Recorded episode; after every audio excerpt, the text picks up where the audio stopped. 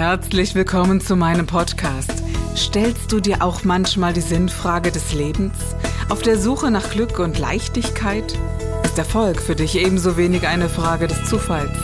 Wir reden über alles, was uns Menschen bewegt, im Kerstin Scherer Podcast.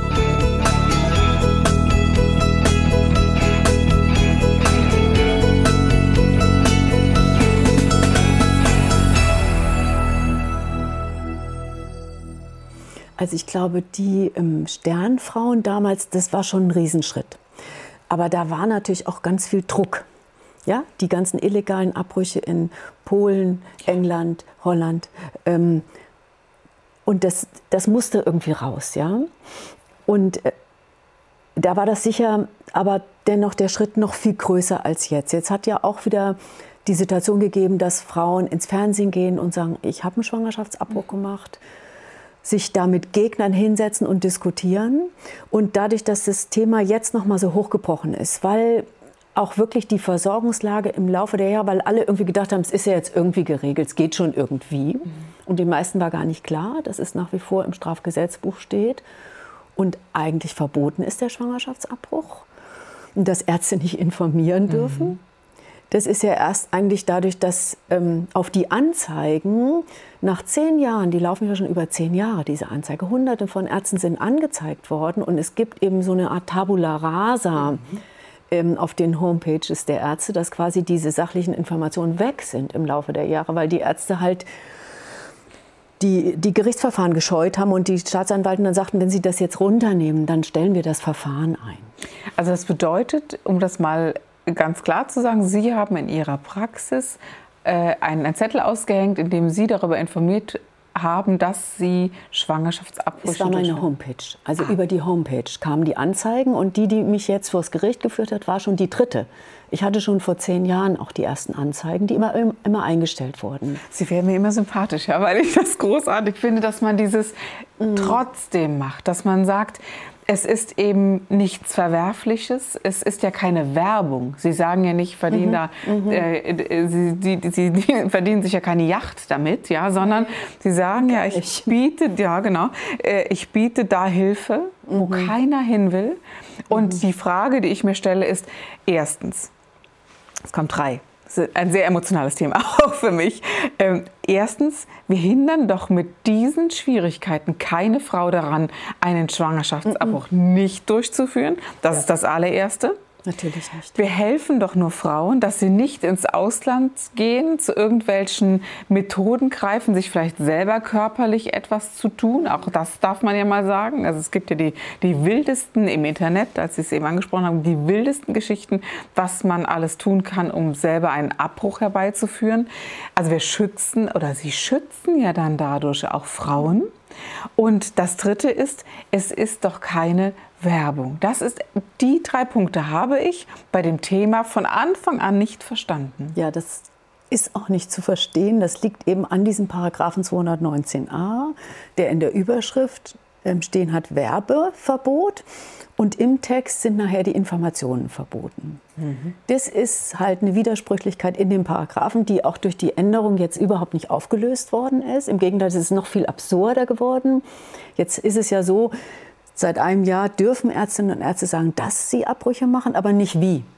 Das heißt, all das, dass ich über Komplikationen aufkläre, über die Risiken, das ist mir verboten, aber ich darf sagen, dass ich Abbrüche mache. Jetzt wird es noch unlogischer. Weil warum soll eine Frau, wenn ich ihr sage, sie soll Binden zum Abbruch mitbringen, verleitet werden, einen Abbruch zu machen? Das, das versteht kein Mensch. Völlig ja. absurd. Ja. Aber das liegt in dem Paragraphen, der eben mal so geschaffen worden ist. Eigentlich im Grunde, ja gut, 33 hatte das eine bestimmte Intention und dann ist er eben 75 stehen gelassen worden, als man die Fristenregelung verabschiedet hat und sagte, mhm. naja, dann kann ja jeder Arzt irgendwie kommen und Geld damit machen. Mhm. Dann lassen wir das mal stehen und verbieten den Ärzten zu werben. Und das ist auch jahrelang so gehandhabt worden, dass man gesagt hat, naja, das ist eine sachliche Information, das ist keine Werbung, die Verfahren werden eingestellt. Meine Homepage war im Jahr 2001 mit dem Justiziar der Ärztekammer Hessen abgesprochen. Das war juristisch völlig in Ordnung und plötzlich ändert sich aber die Sichtweise des, der Gesellschaft, der Justiz der Staatsanwaltschaft auf das Thema. Und plötzlich kommt so ein Abtreibungsgegner, nachdem zwei Verfahren eingestellt worden sind und zehn Jahre lang das alles in Ordnung war. Oder man sagt, naja, das ist ja nicht wirklich falsch, was die Ärztin macht.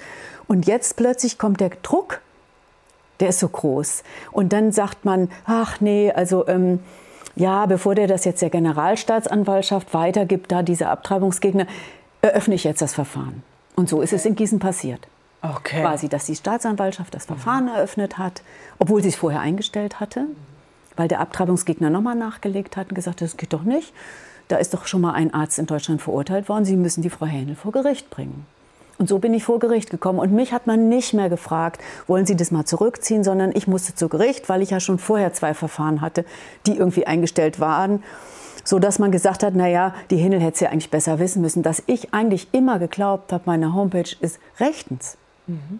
Weil es ja Gutachten gab, weil ähm, mhm. der Justiziar damals sagte, das ist in Ordnung. Das spielt ja heute gar keine Rolle mehr. Mir persönlich würde es viel Angst machen, in, vor Gericht zu kommen. Hatten Sie ja. die auch? Weil, also ganz ja, ehrlich, natürlich. das ist etwas, wo womit man ja normalerweise nicht in Kontakt kommt, weil man nicht so ist, weil man wir, wir begehen keine keine, Ab, äh, also keine Einbrüche oder so. Man weiß genau, man macht sich nicht strafbar eigentlich und plötzlich wenn das so undefiniert ist, wenn das sich so plötzlich, plötzlich ändert, weiß man ja nie, wie so ein Gerichtsverfahren ausgeht. Also wie, ja, wie ist es ja. Ihnen ergangen? Also gerade ich bin eigentlich ein ängstlicher Mensch. Ich will immer alles mhm. richtig machen. Und ich glaube, gerade das hat dann dazu geführt, dass ich dann auch so wütend geworden ja. bin. Und dann so gedacht habe, das geht gar nicht. Das mhm. kann man mit Menschen nicht machen. Und ich muss mir jetzt mhm. Hilfe holen. Und ich muss das jetzt öffentlich machen, weil es einfach nicht gerecht ist. Mhm. Es entspricht nicht dem, der Vorstellung von Gerechtigkeit, die ich in mir ganz stark habe. Und, und das hat so alles dazu geführt. Aber natürlich hatte ich wahnsinnig Angst. Ich hatte auch bis zum Schluss Irre. nicht so viel Angst, aber doch im Familienkreis, dass ich womöglich ins Gefängnis komme, weil ich so renitent mhm. dann wurde. Ja, weil so klar war, ich habe keine Einsicht, keine mhm. Schuldeinsicht, aber ich habe auch keine Schuldeinsicht, weil ich finde, Frauen müssen aufgeklärt werden. Ich hätte mich noch daneben gesetzt. Ehrlich, ja. Es ist ja, ja etwas, wo, ja. was wirklich nicht geht. Und es, es geht dann über ihren Rücken, aber über all die Frauen, ja. die ebenfalls, ja, und, und was, was macht das auch mit Frauen, die dann mhm. vielleicht schon einen Abbruch hinter sich haben und all das wieder zum Ausbruch kommt, darf man ja sagen. Es gibt ja viele Frauen, die dann gesagt haben. Ja, also ungestraft gibt es Menschen in Deutschland, die sagen, der Abbruch ist schlimmer als der Holocaust. Ja, und wenn ich dann das Tor von Auschwitz neben so einen Günstuhl stelle, Unfassbar. auf der Homepage Babykaust, dann sage ich nicht nur den ganzen Ärzten, ihr seid Mörder, nein, nein. sondern jeder Frau, das, was du da machst, ja. ist schlimmer als das, was in Auschwitz passiert ist. Und ist eine Katastrophe. Ja. Und 75 Jahre nach Auschwitz, nach der Befreiung von Auschwitz, wo alle sagen, man darf es mit nichts vergleichen, es gehört das verfolgt. Auch, es ist, genau, es ist auch mit nichts zu vergleichen. Und es ist da finde ich ja gar keine Worte für. Das, das, mhm. Da ist das Wort anmaßend schon ein, äh, ein, mhm. ein Minderwort dafür. Es ist unf Aber weil man die Frauen vergisst und weil sie sich sowieso schuldig fühlen, Sie haben das vorhin angesprochen, ja. und weil die sich dann scheinbar nicht wehren. Da ändert sich ja gerade was. Es gibt ja jetzt eine bundesweite Bewegung. Deswegen lässt der Staat das zu an dieser Stelle. Da ist so eine Lücke. Ja, mit denen kann man ja machen, was genau. man will mit den Aber ungewollt schwangeren Frauen, weil die in Zeitdruck sind, weil die in Not sind. Und ich erlebe das jeden Tag. Und das, ja. es geht ja nicht um mich in der ganzen Sache. Mir ist es ja völlig wurscht. Ich brauche mhm. keine Informationen zum Abbruch. Ich brauche diese Homepage nicht. Mir ist ich es egal. Finde, ich aber muss noch mal zurück aber die Frauen diesen, brauchen die Informationen. Ich finde es unfassbar, mhm. dass man das das Verwerflichste und mhm. unser hauptdeutsches Schuldthema ja. nimmt, ja, ja, um natürlich. zu sagen, dieses Absicht. Hauptschuldthema ist mit deinem Schuldthema vergleichbar. Absicht. Und genau. dann kommen diese Frauen zu Ihnen und sagen, ich fühle mich so schuldig. Ganz genau. Und dann, genau. Und dann gibt es einige, die dann in meinem Bereich noch sagen, ja, jetzt, wo du sagst, stimmt, ja. Das finde ich genauso missbräuchlich, mhm. um dann in die gleiche Kerbe zu gehen und zu sagen, ja, jetzt, äh, ja, hättest du das mal nicht gemacht oder was auch immer. Ja, und den habe ich, muss es mhm. noch mal ansprechen, ja. da eine Kirche, mhm. wo nicht systematisch, aber doch strukturell Missbrauch passiert, wo Nonnen zum Abbruch gezwungen werden. Und auch andere Frauen, nicht nur Und das alles vertuscht wird. Mhm. Und die haben nachher die Schuldprobleme und die machen Holocaust. Das stimmt vorne und hinten überhaupt nicht. Und wir haben es mit der Doppelmoral in hoch ähm, potenziert zu tun. Und ähm, jetzt noch mal zu dem mhm. Holocaust-Vergleich. Ich habe am 17. April in Hamburg meine, äh, das Verfahren beim Landgericht, wo ich Herrn Annen von der Website Babykaust auf Unterlassung mhm. ähm, angezeigt habe. Mhm. Und ich mache mir da große Hoffnung, dass er das nicht mehr machen darf. Ja, diese Weil es gehört sich nicht. Nein, das gehört, das gehört sich nicht. Ach, das ist da fehlen mir ein wenig die Worte und dann mhm. komme ich auch hinter den Atem, weil ich wirklich denke, äh, wir haben wirklich alle über Generationen hinweg unsere Themen damit, äh, mhm. dass, wir, dass wir diese Zweite Weltkriegszeit, die hatten und wenn man sich mal 80 Millionen Tote vorstellt, ist ja mal eine Hausnummer. Und das damit zu vergleichen, ist Hanebüchen und an den Haaren herbeigezogen. Es ist ja völliger, es ist, das eine hat mit dem anderen ja gar nichts zu tun. Und dass wir so etwas überhaupt angehen, aber was ich großartig finde, Frau Händel, und ganz ehrlich, Sie gehen raus und tun das. Sie mhm. zeigen dann auch jemanden an. Und ja, was normal nicht meine Art ist, aber an dieser Stelle habe ich gedacht, so jetzt muss ich da auch noch mal eine Grenze setzen. Und für mich ist das eben auch wichtig, weil ich jetzt eben auch begriffen habe, im Grunde geht, er sagt das ja nicht nur über mich, mhm. sondern er sagt das über jede Frau. Genau. Genau, das ist, das, das ist ja der Punkt. Das geht nicht. Und äh, das geht nicht. Und ich glaube, Frau Händel, wenn man Menschen liebt, dann wird man auch zur Aktivistin. Und ich hätte mich nie so gesehen und da hat mich mal jemand so bezeichnet. Und ich habe immer gesagt, eigentlich bin ich ja nicht so. Und nachher habe ich dann so gedacht, doch eigentlich bin ich so. Für Schwächere, setze ich mich gerne ein, für Unrechtes ebenfalls. Und das finde ich so großartig an Ihnen, wenn ich das mal so sagen darf. Also sich für Unrechtes einzusetzen und mhm. auch für eine, eine Riesenthematik, die eben nicht nur eine Frau betrifft, die einen, der einen Abbruch äh, vollzogen hat, das geht ja noch viel weiter. Also und das finde ich, äh, finde ich sehr wesentlich. Und nicht zu vergessen, die Kinder. Also ich arbeite ja mit traumatisierten Kindern. Das heißt, ich weiß ziemlich genau, was, was das heißt, mit Handicap in so einer Gesellschaft zu leben, was das für die Eltern bedeutet, was es bedeutet, wenn ein Kind missbraucht oder misshandelt wird und dann in ein Heim kommt oder in eine Pflegefamilie und all dieses tägliche Klein, Klein und Mühen mhm. des Überlebens. Genau. Ja? Und, und diesen und Kindern seit 20 Jahren ja, biete ich bei mir so ein bisschen eine kleine Insel auf meinem Hof mit den Pferden und mhm. dem therapeutischen Reiten. Und ich will einfach, ja gut, das, man muss ja Träume haben, aber ich, das werde ich nicht erreichen. Aber ich, ich wünsche mir eben, dass Kinder gewollt und geliebt sind. Mhm. Weil das ist eine Katastrophe, was, ja. was man Kindern damit antut, ähm, wenn die eigentlich nicht geboren werden sollen. Genau. Und was diese, diese Ablehnung der Mutter in einem, in einem Menschen auslöst, diese, es gibt ja Menschen, die sagen, meine Mutter hat mich ein Leben lang verachtet, ich weiß gar nicht warum. Manche haben auch nur den Impuls der Ablehnung gespürt und es wurde nie thematisiert, dass die Mutter das Kind nicht hat auf die Welt bringen wollen. Aber es, ist, es wurde mitgelebt. Ja? Wenn die auf der Welt sind und wenn die mit Handicaps sind, es wird ja jetzt auch immer dann noch ausgeschlachtet, die Behinderten sollen alle abgetrieben werden. Das hat damit überhaupt nichts zu tun die, die gehören in die Gesellschaft und wenn ein Mensch auf der Welt ist, den gehört er hierher. Genau. Und dann hat er die Menschenrechte. Mhm. Und dann setze ich mich für jeden. Sie haben das eben gesagt mit den Schwachen, das ist ja. eben so. Das fiel mir eben am Anfang dieser ganzen Kampagne auch so schwer, dass ich meine Person so irgendwie benutzen mhm. musste oder in den Vordergrund stellen musste, weil ich ganz gut für andere mich einsetzen kann. Mhm. Aber nicht so für mich. Mhm. Aber bis ich dann begriffen habe, es geht auch nicht wirklich um mich. Ne? Aber das sind auch so viele Themen. Ich bin so fassungslos darüber. Jedes siebte mhm. Kind wird äh, sexuell missbraucht. Ähm, mhm. Ich selber kenne ein Kind, von dem ich es genau weiß. Und ich habe keine Handhabe, ja. keine Möglichkeit, ja, das weil, zu retten. Ja, genau.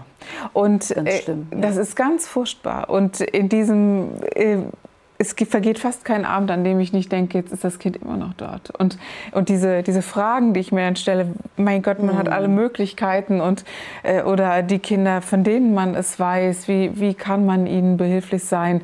Und auch das ist immer noch ein, ein riesengroßes Thema. Oder aber ein Kind mit Handicap auf die Welt zu bringen.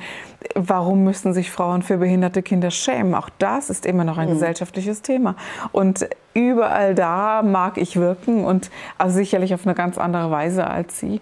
Aber da geht mir die Hutschnur hoch, ja. Und, äh, und da mhm. werde ich nicht müde, auch immer wieder etwas zu tun und anzugehen. Auch wenn ich in dieser einen aktuellen Situation auch von dem Vater sehr angegangen werde und auch bedroht werde, ist mir völlig gleichgültig. Das sind eben Punkte, von denen ich glaube, da muss man aufstehen, wenn man gesund mhm. und, äh, und klar denkend ist und sagt, da kann man helfen, dann muss man es auch tun. Und ich finde es auch nicht schön, meine Person dann damit ins Spiel zu bringen. Aber es hilft ja nichts. Ne? Also man muss es ja dann tun, wenn es denn dann auch kein, kein anderer tut.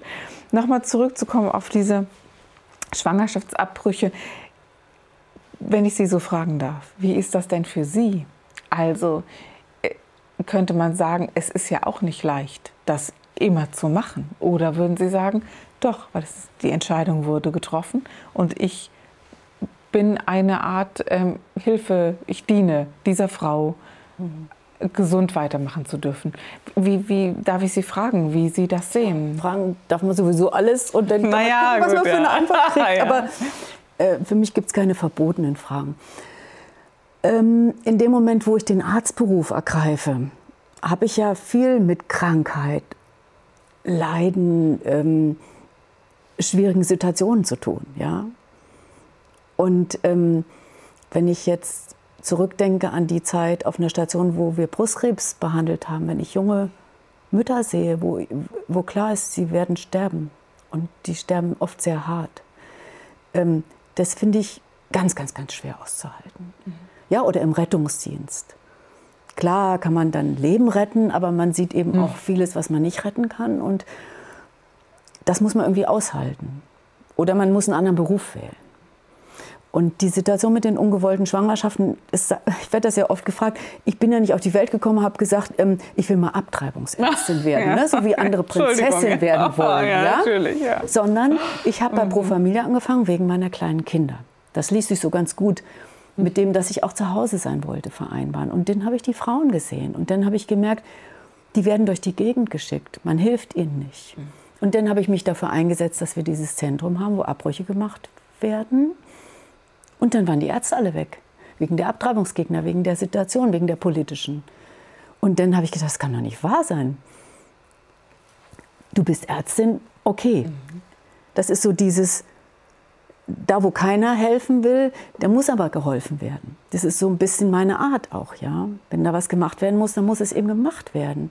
Ob ich das jetzt gut finde oder nicht, spielt jetzt erstmal keine Rolle. Und als ich dann in die Arbeit reingewachsen bin, dann ist es doch auch immer wieder befriedigend, auch in einer schwierigen Situation, Frauen zu helfen. Ja. Und äh, es ist einfach, ähm, ein Kollege von mir aus Holland, der hat mal gesagt, also Christina, wir brauchen kein Fernsehen, wir erleben so viel. Also gerade wenn ich Abbrüche in Lokalanästhesie mache, instrumentelle Abbrüche, ja. Ah, da gibt es ja immer Gespräche. Frage gewesen, dann erfahre ich so viel über die Lebenssituation und ähm, manche Frauen weinen, aber es gibt auch Situationen, wo gelacht wird, wenn ich das mal sagen darf. Ja, mhm. also das hat ja nichts damit zu tun, dass ich die Ernsthaftigkeit der Situation. Also ähm, eine gute auch im Freundin, Rettungsdienst wird ja viel gelacht. Genau, eine gute Freundin von mir sagte, du ganz ehrlich, ich kann dir gar nicht in Worte fassen, wie erleichtert ich war. Ich mhm. bin aus dieser Praxis. Mhm. Ich war so erleichtert. Ich glaube, ich war nach Wochen zum ersten Mal wieder glücklich. Ja, das habe ich auch gehört. So ist das nicht. Also ja, da ist ja jetzt gerade ein Buch von einer Australierin erschienen. Äh, was provokativ Happy Abortions heißt, mhm. also wo die quasi eine Studienlage, also was der Spanier jetzt ja quasi machen will, weltweite Studienlage anguckt und die meisten Frauen haben diese Erleichterung mhm. als wichtigstes Gefühl. Ah, okay. Mhm. Ja? Und das ist auch so meine Erfahrung ähm, in den vielen Jahren, wo es mir dann auch vorher so wichtig ist, eine Ambivalenz rauszufischen. Wenn eine Frau wirklich vorher auch emotional, nicht nur rational, hat fühlen und denken dürfen, was bedeutet ein Abbruch, was bedeutet mhm. Schwangerschaft austragen. Wenn sie das zulassen konnte, nicht unter Druck gesetzt worden ist. Ja?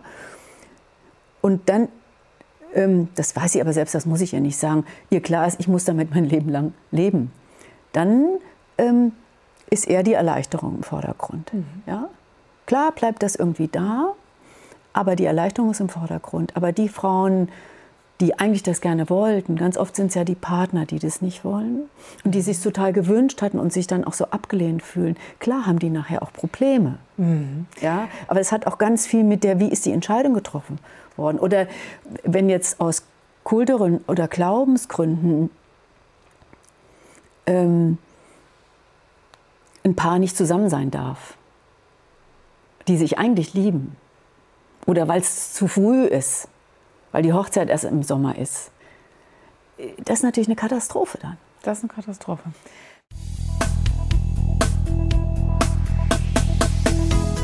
Das war der Gib dich ganz Podcast mit Kerstin Scherer. Wenn du mehr über mich erfahren möchtest, dann gehe auf meine Website www.kerstinscherer.com oder besuche mich ganz einfach bei Instagram Co. Du interessierst dich für bestimmte Themen, die du jetzt noch nicht gefunden hast? Dann schreibe uns eine E-Mail an info@kerstinscherer.com. Wir freuen uns auf dich.